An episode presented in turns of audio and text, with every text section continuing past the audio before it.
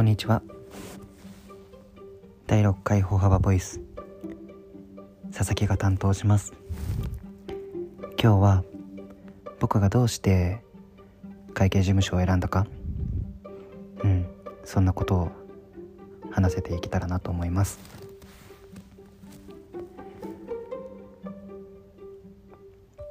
この業界に入りたいというかこういった仕事に就きたいなと思ったのは高校生の時でまだ高校生の時で、まあ、税理士っていう言葉公認会計士という言葉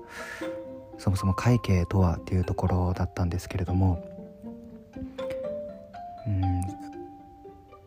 当時明確にやりたいことがなかった僕は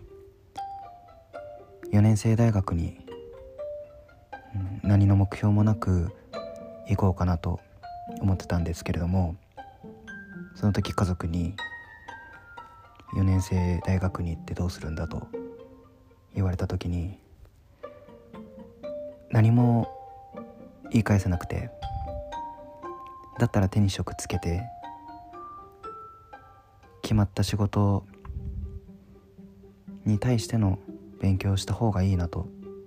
思うようになってまずはやりたいことを見つけようというところからどういう業界にどういう業種に就きたいのかっていうことを勉強し始めました。その中で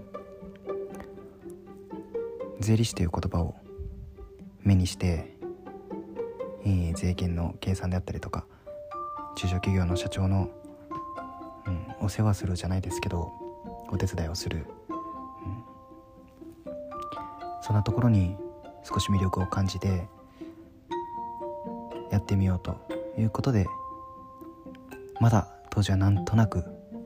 なんとなくで専門学校に入学を決めました。そこから2年間は簿記と、まあ、税理士とその勉強だけをしてきてそのまま、えー、就職の時に会計事務所を探していた状態でした。どこに行きたいもあまり決まっていなかったので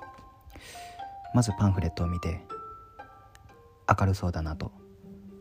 楽しそうだなというところを見つけて応募しました。それが税理士法人歩幅でした。なので僕は就職活動っていう就職活動は、まあ、してないというかうん1回でその日で